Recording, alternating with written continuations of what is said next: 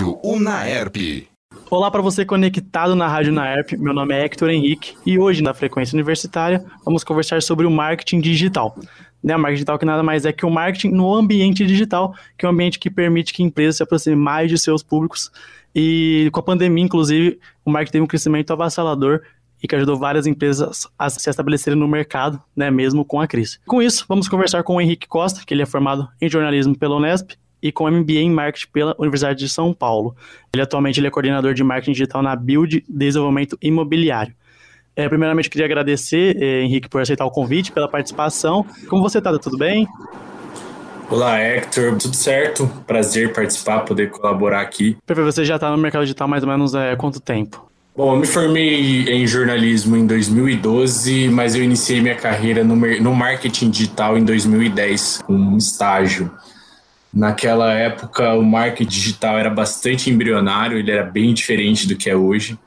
E eu costumo brincar com, com, o pessoal que eu trabalho que se eu pegar minha primeira apostila de marketing digital de 2010 e mostrar para o time hoje, 99,9% do que está escrito lá não se aplica porque muita coisa evoluiu ao longo aí desses 11 anos de trabalho.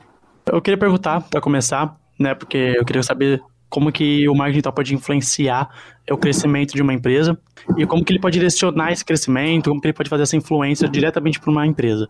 Bom, Hector, a meu ver, o marketing digital ele se consolidou como uma ferramenta muito importante aí para as empresas num mundo com e sem pandemia. O marketing digital, com a ascensão do digital e aí dos equipamentos, da tecnologia, o marketing digital ele acabou sendo aí é, um sinônimo de existência das empresas. Hoje o consumidor ele procura muito, ele pesquisa muito, muita informação na palma da mão dele.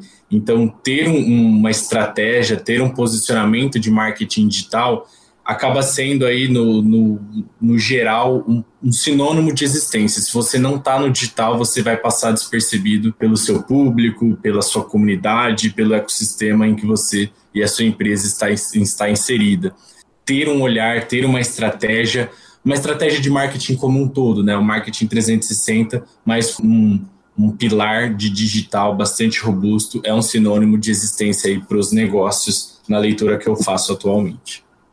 Para você, então, as empresas devem investir no mercado digital, né? Ela deve fazer essa manutenção das redes sociais, de sites, para que impacta, tenha um impacto a marca, né, para os usuários, enfim, para o público. Sim, com certeza. O marketing digital ele evoluiu muito em muito pouco tempo, né? né que era muito comum há, há alguns anos atrás o dono, o proprietário do negócio usar o jargão, até o jargão do mercado. Ah, eu tenho um sobrinho que entende de internet e vou colocar ele para fazer é, minha página no Facebook. E isso já caiu por terra há alguns anos. O marketing digital ele é muito mais amplo do que uma simples página no Facebook, no Instagram, ou seja, qual for a ferramenta que você utiliza, tá? Ter um, uma presença de marketing digital, ela passa por entender o seu público, entender o ambiente em que seu público está inserido, como o seu público gosta de, se, de, de, receber informação, de se comunicar também e estar preparado porque o digital ele quebra aquela barreira da unilateral em que as empresas falam, o consumidor recebe aquilo e não tem poder de voz.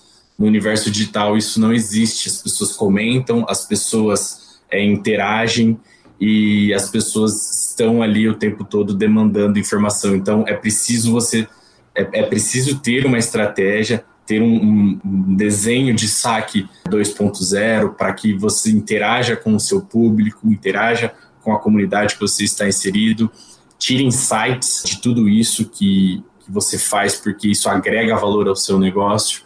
Então, estar presente no digital não é uma tarefa tão simples, não é uma simples página. Você precisa demandar esforços, você precisa ter disciplina, planejamento, investimento também, porque o orgânico ele deixou de ganhar força hoje em dia e a performance ela é o carro-chefe do posicionamento digital.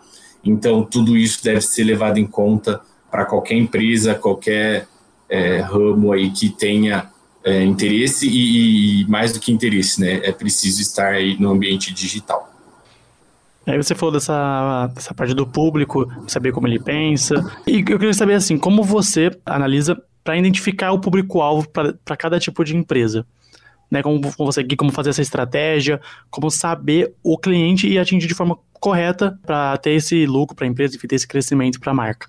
O Hector, a questão do público-alvo, ela é um pilar bastante debatido né, nas empresas e é preciso ter, sim, é claro quem é o seu público-alvo. Quem quer comunicar para todo mundo acaba não comunicando para ninguém. Então, é muito importante você ter muito bem definido quem é o seu público-alvo, quem é a sua persona e com quem você vai se comunicar. Imagina que hoje todo mundo está no ambiente digital, é, desde os mais jovens, os nativos digitais que já nasceram né, na era da conectividade, até as pessoas com, com faixa etária mais elevada que hoje já têm dispositivos é, que auxiliam até as pessoas mais velhas a terem facilidade de uso digital. Então a gente precisa identificar quem é o nosso público-alvo, identificar quem é a nossa persona, é, traçar uma, um tom de linguagem para estabelecer conexão com essa pessoa. Então perceba que a definição do público-alvo não é uma simples segmentação que a gente faz no universo digital. A gente precisa ter bem claro quem a gente quer comunicar, como que a gente vai se comunicar com essas pessoas. E quando eu falo como a gente vai se comunicar, não é apenas é uma linguagem textual, passa por linguagem de todas as mídias possíveis, um vídeo, um texto, a escolha das imagens, a escolha das cores que vão contemplar o seu conceito visual, o conceito visual da sua empresa. Tudo isso precisa estar estruturado em cima de uma persona, em cima do seu desenho ideal de público-alvo. E aí sim, com base em toda essa estratégia construída, você parte o tático, que é fazer uso de ferramentas, fazer uso de dispositivos que te ajudam a encontrar as suas pessoas, os seus públicos dentro do universo digital. Hoje a gente tem N ferramentas aí no mercado, se eu puder trazer algumas aqui. O próprio Facebook te dá é, uma ferramenta de segmentação com base em interesses, base em geolocalização, base. É, todas essas segmentações são construídas com base em rastros digitais. Então, conforme você vai navegando, você vai deixando rastros digitais, a ferramenta vai identificando se você está dentro ou não desse perfil. A gente tem uma ferramenta muito forte no mercado hoje que chama GeoFusion, que é uma ferramenta que conecta bases do IBGE, é, demografias, etnografias, comportamentos psicográficos, comportamentos de PEA, né, de população economicamente ativa nas regiões. Então, é fundamental que você faça o casamento entre a construção estratégica e o plano tático, tá? Não vá para as ferramentas sem ter muito bem desenhado quem é a sua persona, como você quer conversar com ela, senão você vai se perder ali e vai acabar tentando atingir todo mundo. E quem tenta atingir todo mundo não consegue ter uma boa comunicação. Por exemplo, aí você fez tudo isso, conseguiu atingir o público-alvo, você achou seu público-alvo, conseguiu identificar. Como faz, qual a estratégia para poder fidelizar esse, esse o cliente, enfim, é, para sempre ele sempre manter e sempre ver as redes sociais dessa empresa, sempre acompanhar e não perder esse, esse usuário. Essa, essa pergunta ela vale um bilhão de dólares, né? Acho que é a todas as empresas, todos os departamentos de marketing, todos os, os grandes é, diretores, executivos perseguem aí a fórmula para essa essa pergunta. Eu acho que não existe uma fórmula, não existe uma receita de bolo. A meu ver, são alguns elementos que a gente tem que perseguir o tempo todo e tem que estar atento. Hoje o consumidor ele é muito sensível e o mercado ele também está muito, tá muito agressivo, tem muita demanda, tem muita oferta, tem muita gente iniciando negócios, então ao tempo todo você tem uma nova concorrência. Eu acho que o que você o que a gente tem que trazer para esses elementos, o que a gente tem que pensar em fazer, engajar o público, fidelizar o público, é ter algumas frentes, algum, alguns elementos numa equação. Eu diria propósitos e valores muito bem transparentes no seu, na sua comunicação, você expressar realmente quem você é, quem a sua empresa é. O marketing de causa tem ganhado muita força. É, o consumidor ele está mais exigente seja com questões ambientais, seja com questões de verificação de procedentes. Então, ter esses valores e propósitos dentro da sua comunicação e de modo transparente. O consumidor ele não gosta de ter a sensação de estar sendo passado para trás. A gente em comunicação, né, você, pessoal que, que nos ouve, que é da área de comunicação, aprende desde sempre que a comunicação ela precisa ser clara e não deixar dúvida. E o consumidor é, do universo de empresas e de produtos, ele também não gosta de ter dúvida, ele gosta de estar seguro nas decisões que ele está fazendo, nas compras e transações. Então, se você tem uma transparência de valores, de propósitos, uma comunicação fluida que não deixa dúvidas e uma linha de comunicação atrativa que seja relevante para o seu público-alvo, eu acredito que isso possa dar um sucesso muito grande na hora de fidelizar. E aí você, mais do que fidelizar, você ganha advogados de marca. Um exemplo de quem faz isso muito bem é o Nubank. É, o Nubank virou um cluster aí da, da dos bancos digitais. Bancos digitais, uhum. E, e, ele solucionou um problema que atingia muitas pessoas. Ninguém gostava de ir em banco. Quinto dia útil, os bancos estavam lotados, você só tinha o horário do almoço para resolver sua vida. E o Nubank, ele. Trouxe a facilidade, né? Exato. Num aplicativo, num cartão de crédito roxo e sem burocracia e ele é transparente o tempo todo. Qualquer coisa que acontece na esfera do Nubank, ele comunica. As redes sociais deles são muito bem respondidas o tempo todo, é, ali atentos. Então, e mesmo assim, eles já sofreram alguns cancelamentos, telhados de vidro, né? É, mas eles não deixam de estar seguindo com o propósito e com o valor que eles pregam. Então, eu acho que não tem uma receita, vamos fazer isso para fidelizar os clientes. Eu acho que é muito mais transparência, propósito e uma comunicação que faça sentido para o público-alvo. Você falou essa parte do cancelamento. Nessa visão, eu queria saber quais são as vantagens e as desvantagens de estar tá no meio digital, né? De estar tá nas redes sociais, porque tem a ação do cancelamento, tem algum posicionamento errado da empresa que pode, pode prejudicar. É, como que você avalia a situação? A cultura do cancelamento ela é muito perigosa, né? É, a marca, as pessoas acabam perdendo toda a credibilidade por uma felicidade ou por uma má colocação ou às vezes até mesmo um posicionamento errôneo. E as empresas não é diferente, as empresas precisam estar atentas para não serem canceladas. E eu acho que quando você tem uma boa estratégia de posicionamento, quando você tem uma equipe de marketing que trabalha em cima de, um, de uma branding, de uma marca maior, você consegue antever crises e estar preparado para as crises, né?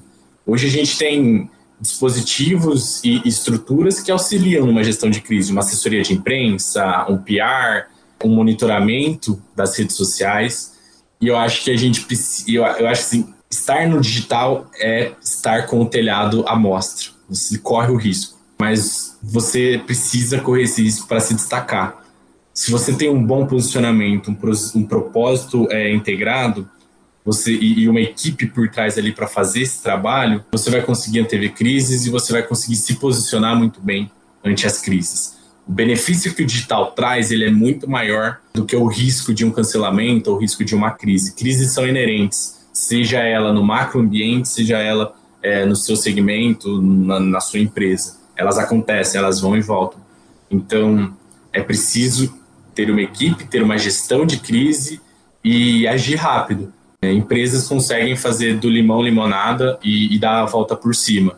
Uma sugestão e um trabalho que, que é importante para evitar crises e evitar cancelamentos é o monitoramento de marca e, o saque ali digital sempre presente. E agora eu queria entrar mais na parte da pandemia e queria saber na sua visão como que ficou o cenário do marketing digital né, com a pandemia. Cara, o marketing digital ele acabou não só o marketing digital, mas o digital em si acabou tendo um, nascimento a forceps com a pandemia. Muitas empresas que relutavam a digitalização das estratégias, e aí eu digo não só na esfera de marketing, tá? É, mas um home office, um trabalho remoto, uma tecnologia em cloud, né, em nuvem, onde você desonera máquinas físicas e joga toda a sua estrutura para um universo de nuvem, cibersegurança.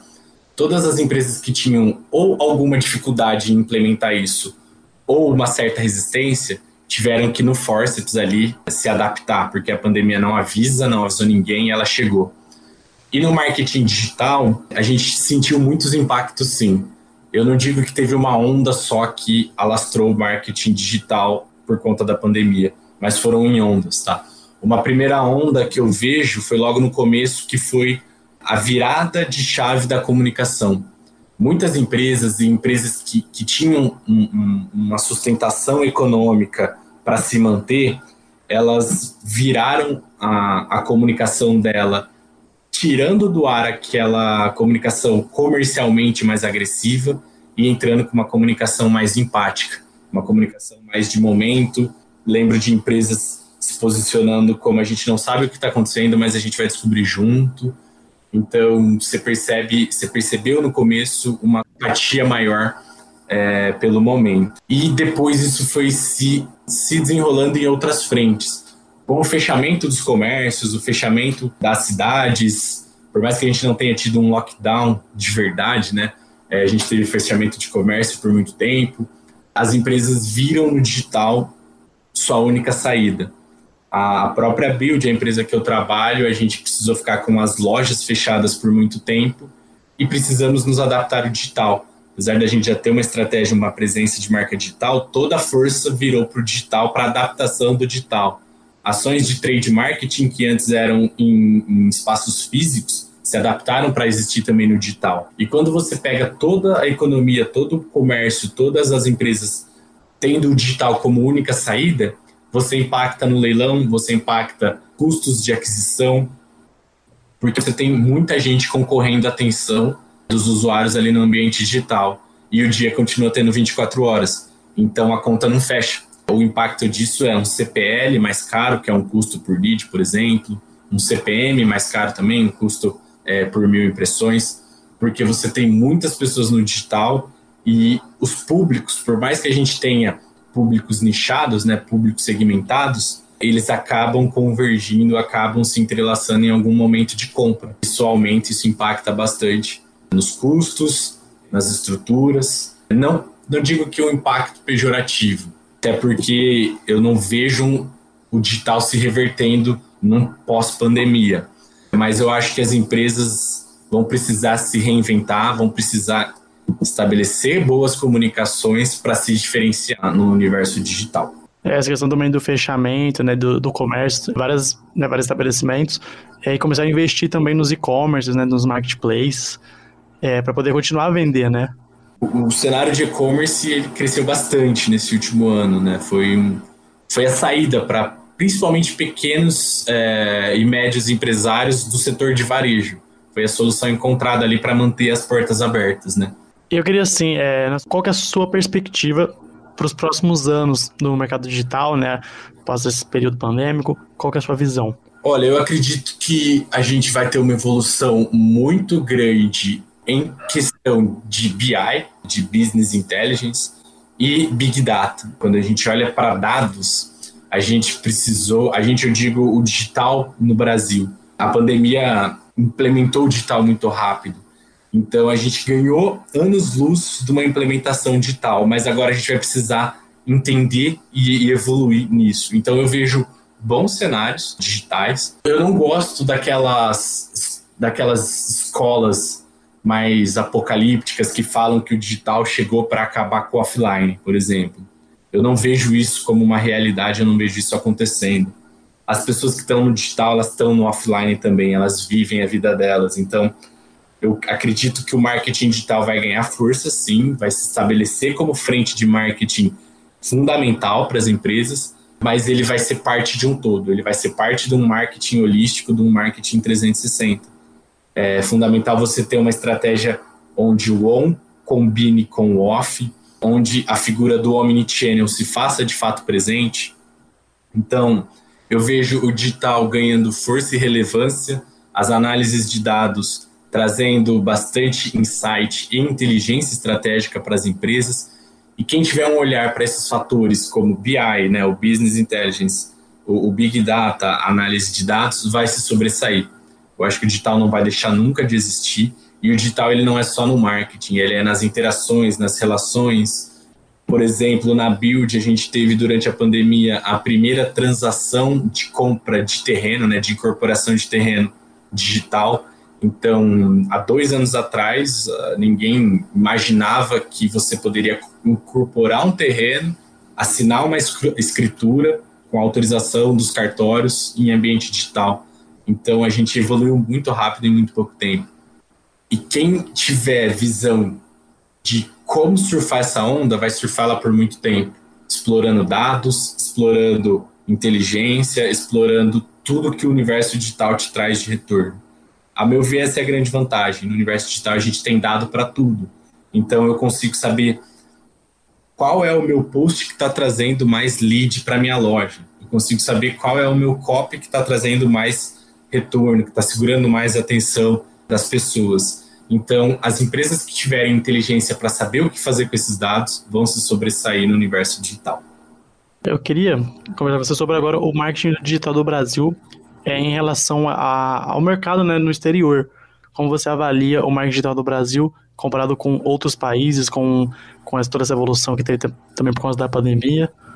Olha, Hector, é, eu acho que eu não teria propriedade para falar em questão de estamos melhor ou pior algum cenário, né? Os países eles têm particularidades e hábitos de consumo diferentes.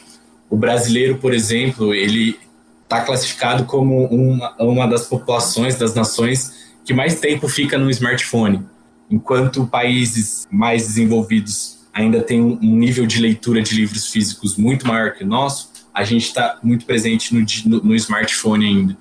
Então, isso acaba refletindo nos hábitos de consumo, em como as pessoas é, interagem com a esfera digital. Usando como exemplo grandes players do mercado, como ferramentas como o Google, ferramentas como o Facebook, eu acredito que a gente esteja em par. E essas ferramentas elas têm muita inteligência porque elas testam em diferentes nações, em diferentes lugares do mundo.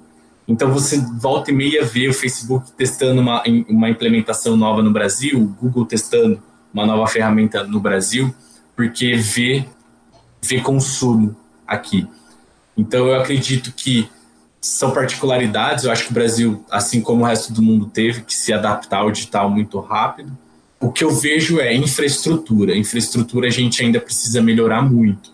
Questões de conectividade, a gente está numa bolha, né? A gente está aqui em São Paulo, mas, por exemplo, meu irmão mora no Mato Grosso e ele tem sérios problemas com conectividade. Questão de infraestrutura, talvez a gente precise de melhorias, precise aí de uma política que, que desenvolva melhor nossas conectividades, que tenha abertura e banda para o 5G, que já está começando a aparecer.